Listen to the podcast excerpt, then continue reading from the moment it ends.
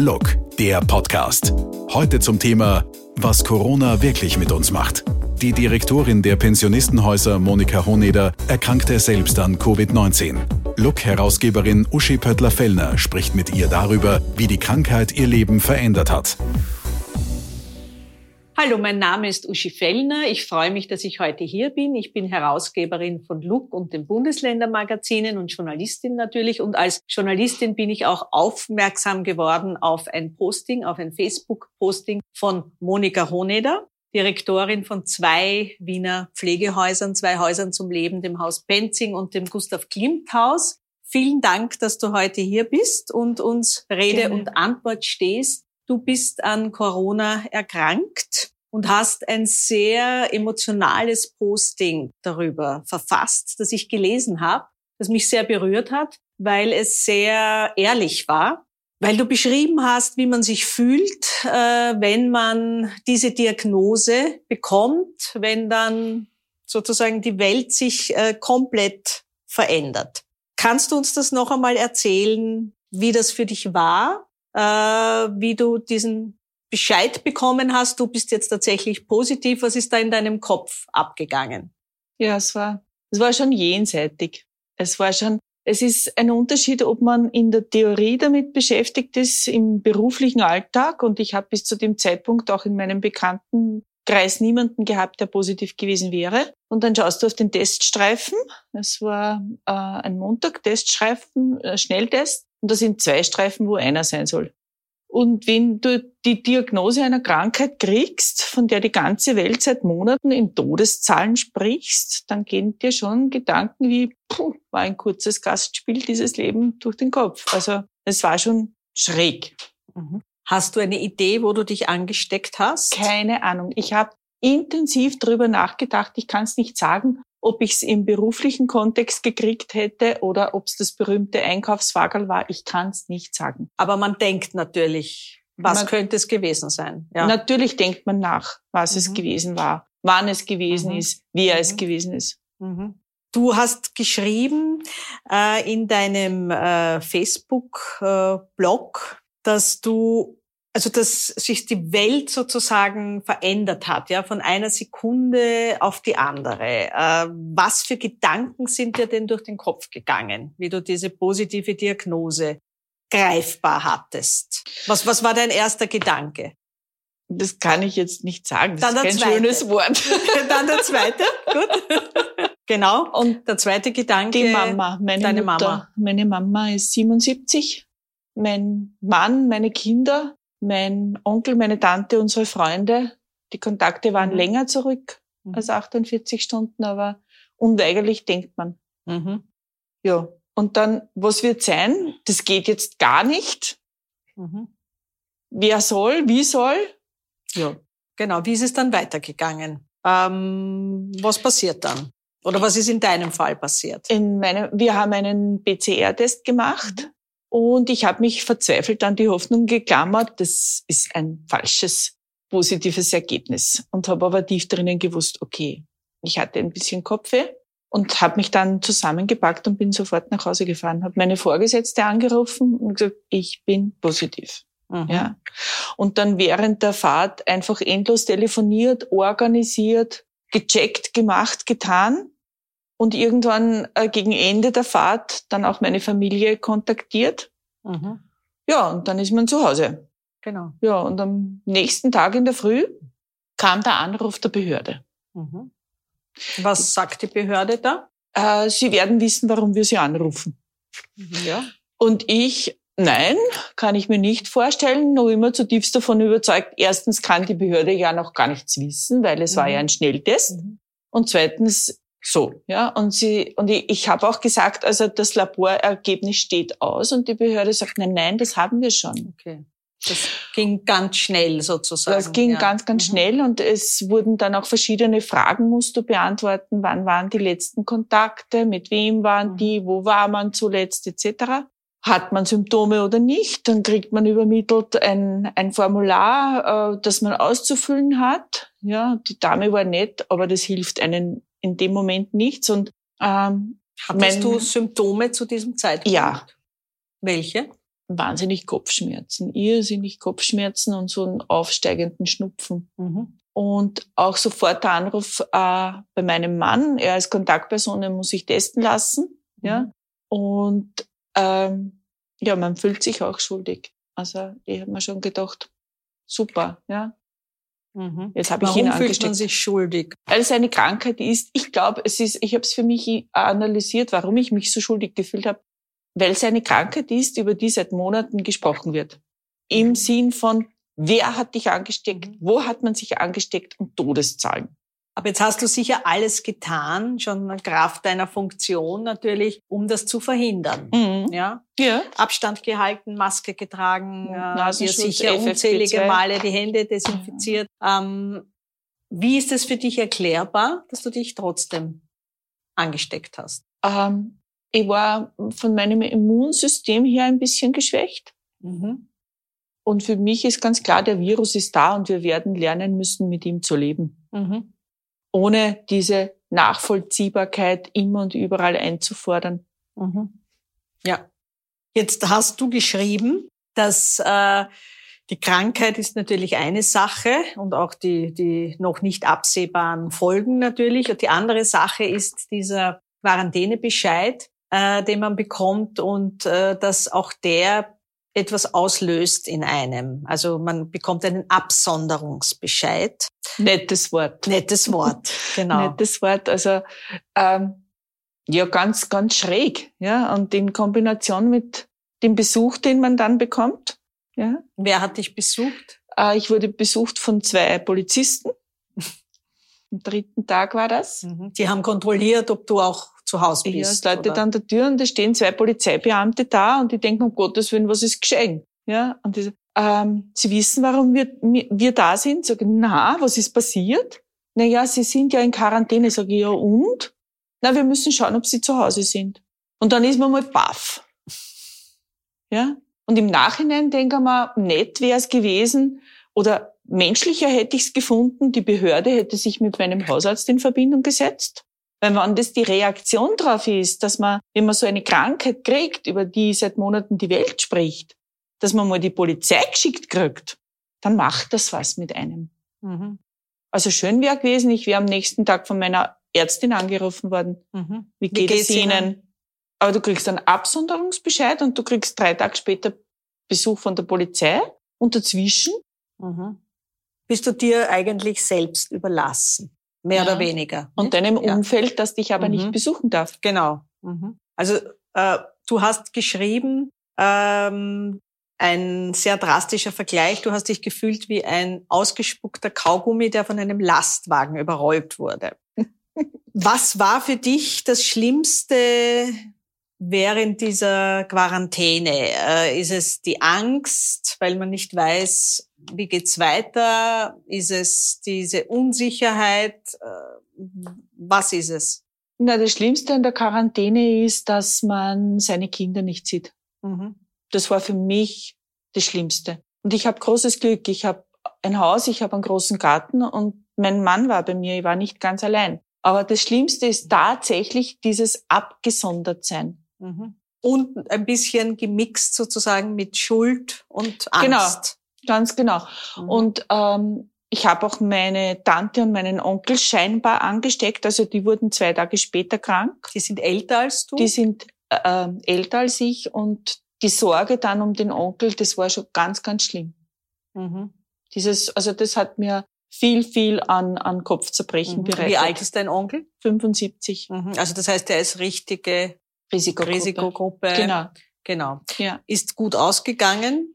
Ist gut ausgegangen, aber hatte einen sehr viel schwereren Verlauf und ist gerade dabei, sich ein bisschen wieder zu erholen. Mhm. Aber und dieses äh, Gefühl, wahrscheinlich war es ich, die ihn angesteckt hat, das bleibt. Das natürlich. bleibt. Ja. Mhm. Und diese 48 Stunden können nicht stimmen. Das auch das Gefühl, okay, dann macht man die Maßnahme, die Maßnahme, diesmal und, und es kann, es geht sich, manche Dinge gehen sich nicht aus und kann man sich nicht erklären. Mhm. Darum auch mein, meine Schlussfolgerung, wir müssen lernen, damit zu leben. Mhm. Weil es für dich nicht logisch nachvollziehbar Nein. ist, wie so genau. etwas äh, eigentlich genau. passieren kann. Weil es keinen Gesetzmäßigkeiten folgt. Mhm. So genau. Kein Logarithmus. Mhm. Keine logische Abfolge. Genau. Jetzt äh, bist du Direktorin von zwei Pflegehäusern. Äh, auch das löst natürlich etwas aus, ja. Ähm, du hast dich natürlich krank gemeldet, dann bist du wieder zurückgekommen. Äh, wie hat man da reagiert? Auch mit Angst vielleicht? Äh, jetzt hat es. Na, das war sehr, das war sehr berührend. Ich wurde von einem Team mit einem riesigen Blumenstrauß empfangen. Ich habe sehr, sehr liebe Zuschriften von den Bewohnern bekommen. Ich habe E-Mails bekommen und es, es hat, es hat zum Teil auch was Verschwörerisches gehabt. Mhm. Nur Frau Direktor, Jetzt hat sie ihn auch erwischt. erwischt. Ja, ja, also mhm. das, es, es, es macht, es macht eine ganz eigene Solidarität dann unter den erkrankten mhm. Genesenen. Das glaube ich. beobachte ja. ich schon. Mhm. Ja. Also ich hatte heute eine Teamsitzung und dann haben wir mal so durchgezählt und dann gesagt, aha, okay, ja. Mhm. Ähm, jetzt sind eure Häuser ja ein, ein Ort der Begegnung, mhm. normalerweise. Mhm. Ein Ort des Austausches, ein Ort der Begegnung. Das geht seit äh, das geht schon so lange einem Jahr mehr. jetzt eigentlich nicht mehr. Genau. Äh, wie geht ihr in den Häusern mit dieser Situation um? Also Wien ist in vielen Dingen anders. Und es gibt eine ganz wunderbare Einrichtung in Wien, speziell fürs Kuratorium, das sind die Pensionistenclubs. Mhm. Und die Mitarbeiter der, der Clubs, der externen Clubs, sind jetzt in den Häusern und sind äh, bei uns und äh, können, ähm, also wir haben die Aktion von Mensch zu Mensch ins Leben gerufen. Mhm. Und ob es Spazierengehen ist, ob es Zuhören ist, ob es einfach sich eine Stunde hinsetzen ist, äh, was stattfinden kann, dank dieser mhm. Mitarbeiter, ist viel an, an individueller Zuwendung und das braucht's auch. Mhm. Und was wir halt machen, das sind Betreuungsangebote in sehr viel kleineren Settings. Mhm.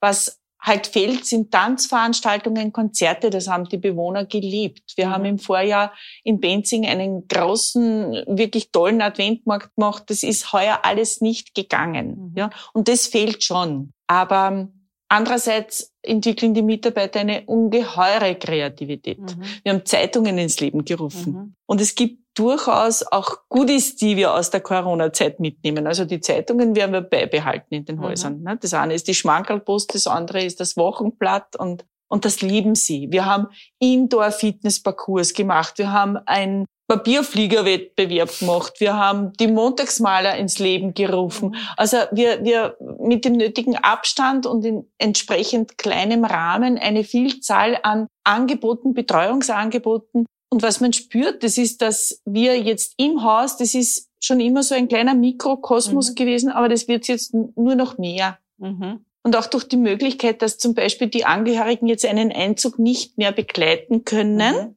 mhm. mhm sind wir noch viel mehr gefordert. Und der Einzug, du lernst dann an Menschen noch viel schneller, viel, viel inniger, viel persönlicher kennen. Mhm. Ja. Ähm, jetzt hast du uns gesagt, dass die Mitarbeiter das offenbar wirklich, die Mitarbeiterinnen grandios managen. Aus meiner Sicht schon. Aus deiner Sicht. Ähm, die äh, Bewohnerinnen, wie gehen die mit der Situation um? Unterschiedlich. Also, und es ist auch ein Unterschied zum Frühjahr und zu jetzt. Also im Frühling war man noch sehr, sehr, sehr damit äh, beschäftigt zu erklären, zu argumentieren. Ähm, das haben, das tragen die meisten tragen die Maßnahmen. Bleiben Sie da, gehen Sie so wenig wie möglich raus, äh, halten Sie sich an Hygieneabstände, halten Sie sich an die Hygienemaßnahmen, waschen Sie die Hände, tragen Sie den Mund-Nasenschutz. Das geht langsam so in Fleisch und Blut mhm. über. Und es gibt Bewohner, die sagen, was soll's? Und es gibt Bewohner, die sehr ängstlich sind. Es gibt alles. Mhm. Und das ist auch im ganz normalen Leben so und in, zieht sich auch quer durch die Generationen. Ja. Ja. Aber der Zusammenhalt ist gewachsen, entnehme ich Hätte deinen ich schon so Aussagen. gesagt, ja. Mhm. Mhm. Das jedenfalls. Mhm. Ja. Ist das etwas, was man sich mitnehmen kann, natürlich auch als Gutes in dieser Zeit? Äh, was man sich mitnehmen kann und soll, das ist die gegenseitige Achtsamkeit. Und darum kann ich mit dem mhm. Wort äh, Social Distancing nichts anfangen. Ich halte den Begriff für absolut falsch. Mhm. Es geht um eine räumliche Distanz, aber es geht nicht um eine soziale Distanz. Mhm. Ja? Also sozial müssen wir näher zusammenrücken und mhm. sind es auch. Mhm. Ja, das hast du auch geschrieben, dass du eben diese Begriffe sehr deplatziert findest. Absolut. Ja, absolut. Mhm.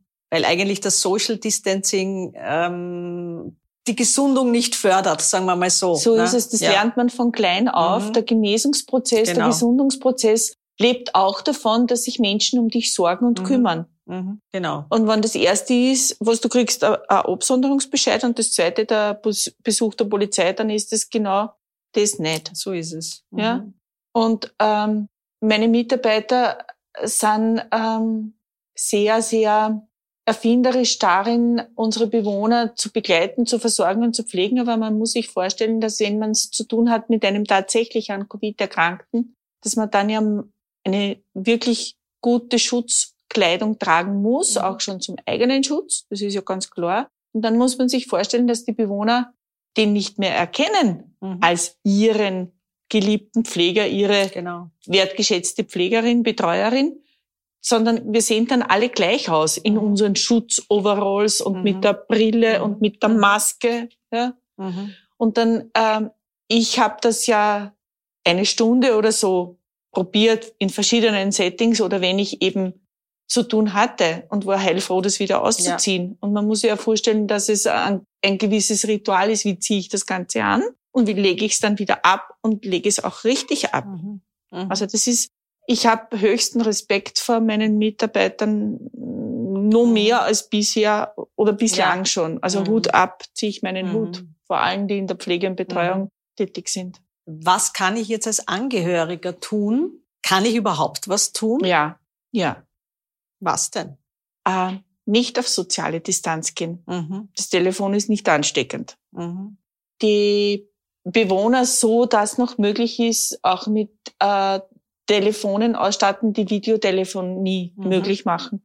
Sich an die Besuchszeiten halten, sich an die Maßnahmen halten, mhm. tatsächlich auch kommen und da sein, mhm. wen's passt, mhm. mit uns gut zusammenarbeiten und in den Gesprächen mit den Bewohnern auch andere Dinge Platz nicht lassen. Nur Corona. Nicht nur Corona. Das mhm. Leben besteht aus so viel mehr. Ja.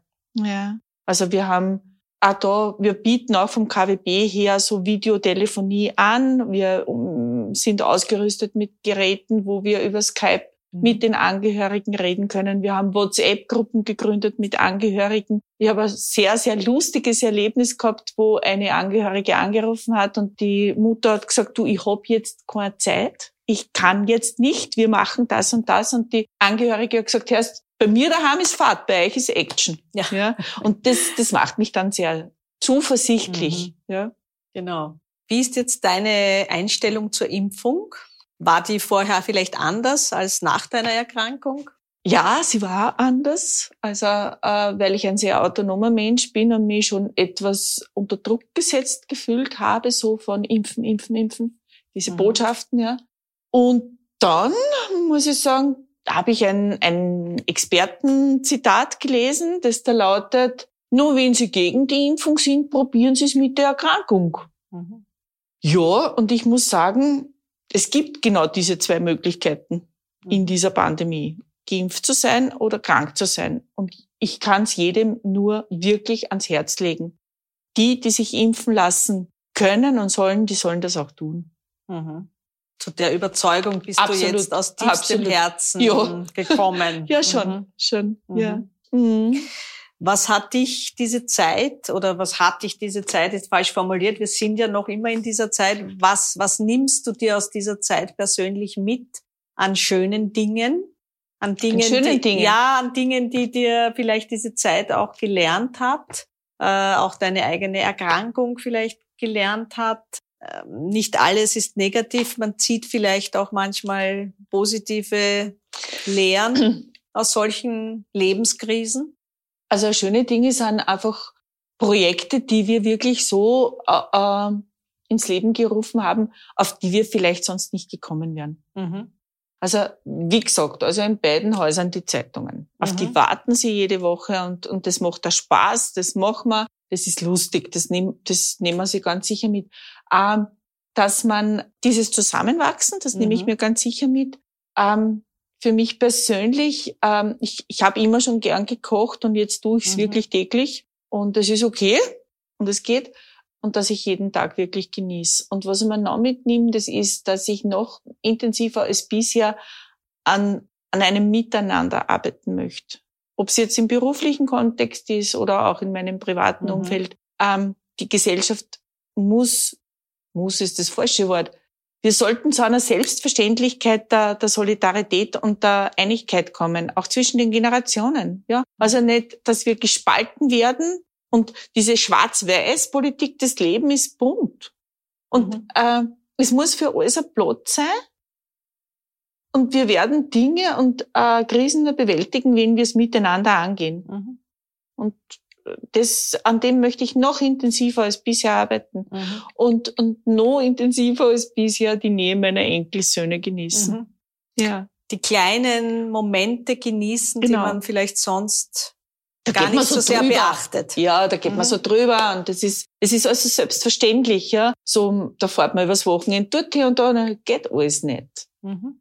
Und das, das einfach noch, noch bewusster zu erleben, das nehmen wir mhm. ganz sicher mit, ja. Und es ist auch der Zusammenhalt im KWB noch stärkerer geworden. Mhm. Also das, das, das ist ein schönes Erlebnis. Das ist sehr, sehr genau irgendwo merk, ähm, dass wir wirklich, wirklich zusammenhalten. Und mhm. da sind Menschen kreativ geworden und haben Lösungsvorschläge gebracht, dass du noch nicht einmal gewusst hast, das Problem hast, war da schon eine Lösung da. Mhm. Und das war schön.